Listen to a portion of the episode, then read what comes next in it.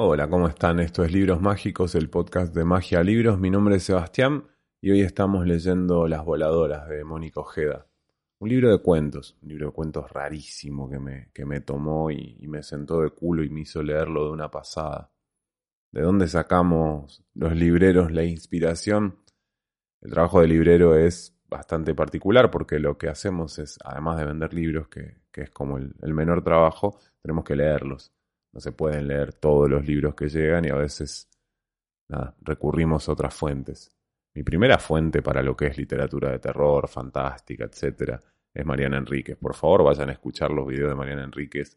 Eh, mínimo recomienda 10, 15 autores por, por, por charla y, definitivamente hay que darle bola. Cuando ella habla de, Mónica Ojeda, habla de un género que es el gótico andino en el cual las mitologías que se usan para, para el terror ya no son las mitologías europeas, ya no es el vampiro, ya no es el, el terror de afuera, sino que es un, es un terror local, eh, vernáculo, de, en este caso de Latinoamérica. Y, este gótico andino que plantea Mónica Ojeda, bueno, creo que hay que, hay que leerlo para conocerlo. Son muchísimas, son tradiciones que, que, ni siquiera conocemos, porque definitivamente, como dice Mariana Enríquez, conocemos más a Drácula que al Pombero, pero los dos van, dan bastante miedo.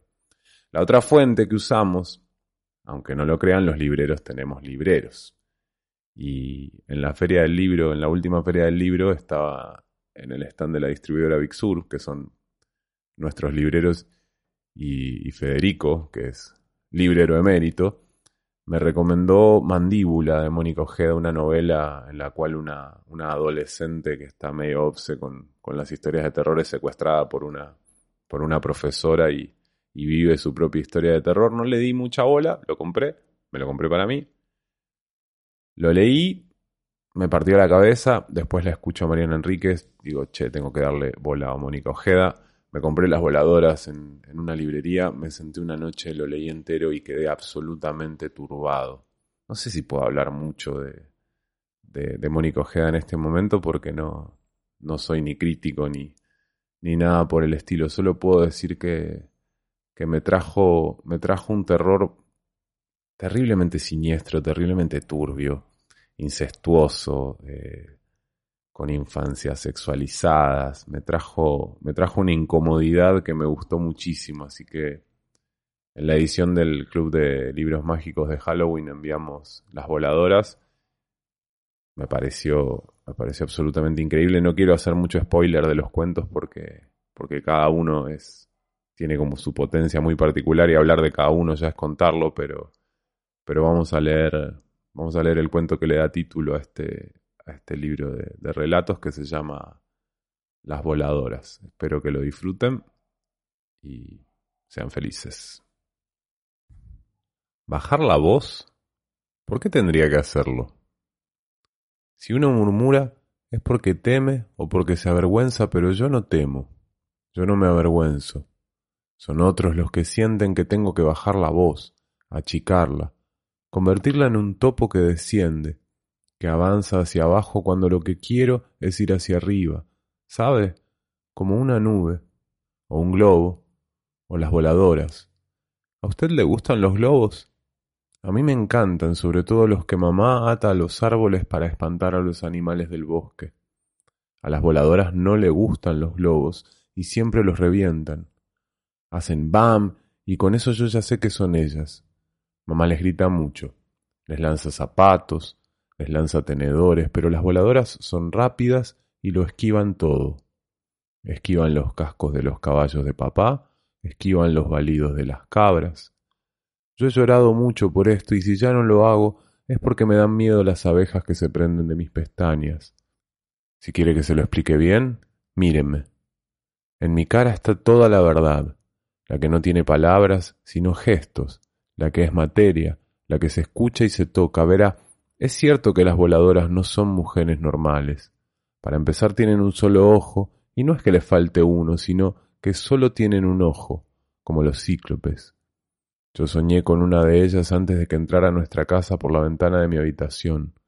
La vi sentada, rígida, dándole de beber sus lágrimas a las abejas. Pocos saben que las voladoras pueden llorar y los que saben dicen que las brujas no lloran de emoción sino de enfermedad.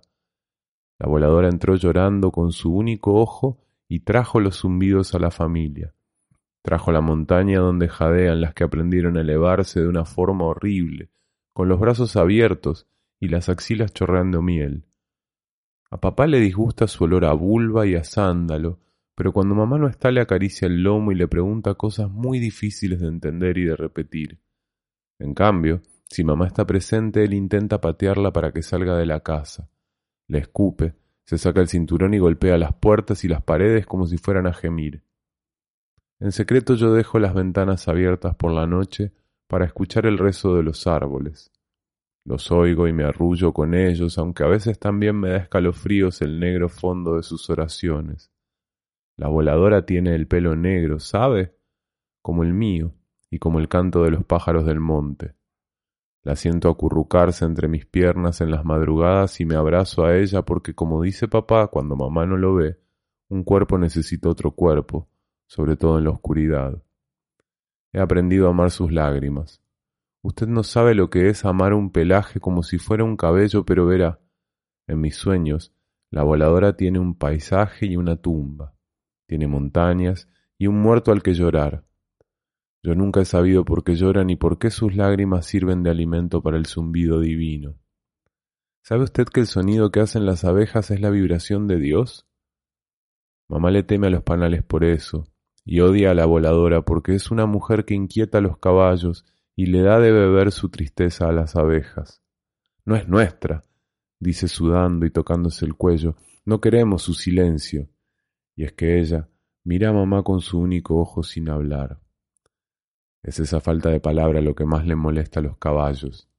Las cabras, en cambio, se tranquilizan si la voladora llega seguida por un enjambre y moja la tierra con su llanto. Yo no entiendo por qué mamá la odia y a la vez la observa con las mejillas rojas y calientes. No entiendo por qué a papá se le tensa el pantalón. La montaña es el verdadero hogar de las voladoras una casa que siempre nos ha dicho cosas importantes, pero en la mía está prohibido acercarse. Según mis padres es un templo de sonidos terribles, de ruidos de pieles, uñas, picos, colas, cuernos, lenguas, aguijones. Allí se van volando las abuelas, madres e hijas que se extravían, pero lo que más me da miedo es el sonido de las plantas, esos crujidos verdes que llaman a la voladora y la alejan de mis caderas. Fue mi padre el primero en enseñarme que Dios es tan peligroso y profundo como un bosque. Por eso nuestros animales están domesticados y jamás traspasan las vallas, salvo uno que otro caballo enloquecido por la divinidad. Cuando un caballo enloquece, papá dice que es porque el Dios que está en todo despierta en el corazón del animal. Si algo tan grande como Dios abre los ojos tras tus huesos, Tú te disuelves como polvo en el agua y dejas de existir, me dijo. Pero la voladora es el bosque entrando a nuestra casa y eso no había pasado nunca. Nunca habíamos sentido el delirio divino tan cerca ni tampoco su deseo, porque en el fondo, créame, yo le estoy hablando del deseo de Dios, el misterio más absoluto de la naturaleza. Imagina ese misterio entrando a su casa y ensanchándole las caderas, imagina las plantas sudando, Imagine las venas brotadas de los caballos. La voladora hace que papá se manche los pantalones y que mamá cierre muy fuerte las piernas. Hace que yo me unte las axilas con miel y suba al tejado a probar el aire. A pesar de eso la amamos y el amor tiene su propia forma de conocer, ¿entiende? Yo amo su pelaje como si fuera un cabello, amo su naturaleza. El día en que sangré por primera vez ella desapareció durante una semana. Mamá fingió ponerse contenta, pero en las madrugadas regaba leche en el suelo de la cocina, que luego lamía con toda su sed. Se subía al tejado con las axilas como un panal. Volaba unos metros, caía desnuda sobre la hierba. Papá y yo la veíamos sufrir a escondidas y a la mañana siguiente la escuchábamos decir, creo que se ha ido para siempre.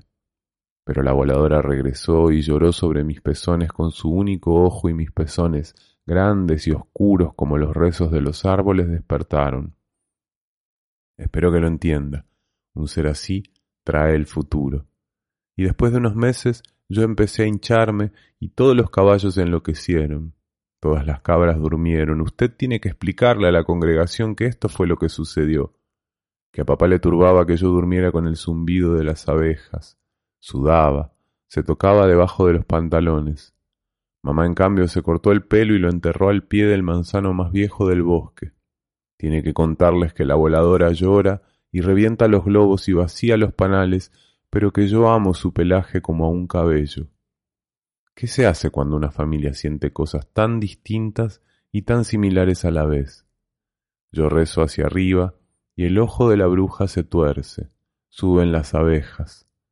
¿Sabe usted lo que hace en la sangre el zumbido en los panales? Las lágrimas mojan mi cuerpo por las noches.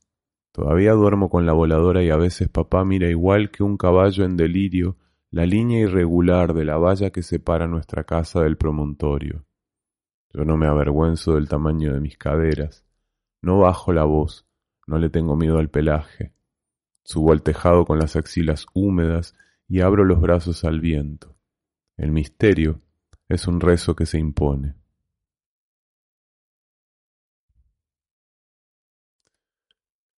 Creo que la sensación que me queda después de cada cuento de, Mónica Ojeda es la incomodidad, el cringe, le dirían los guachines, pero pero la incomodidad, el no saber si tengo miedo o asco. Mónica Ojeda me parece lo más. Este libro lo enviamos en la edición de Halloween del Club de Libros Mágicos, así que si lo compraron ya lo tienen en su casa. Espero que lo disfruten. Si no, pueden comprarlo en magialibros.com o en Tames 1619 y, ser absolutamente felices.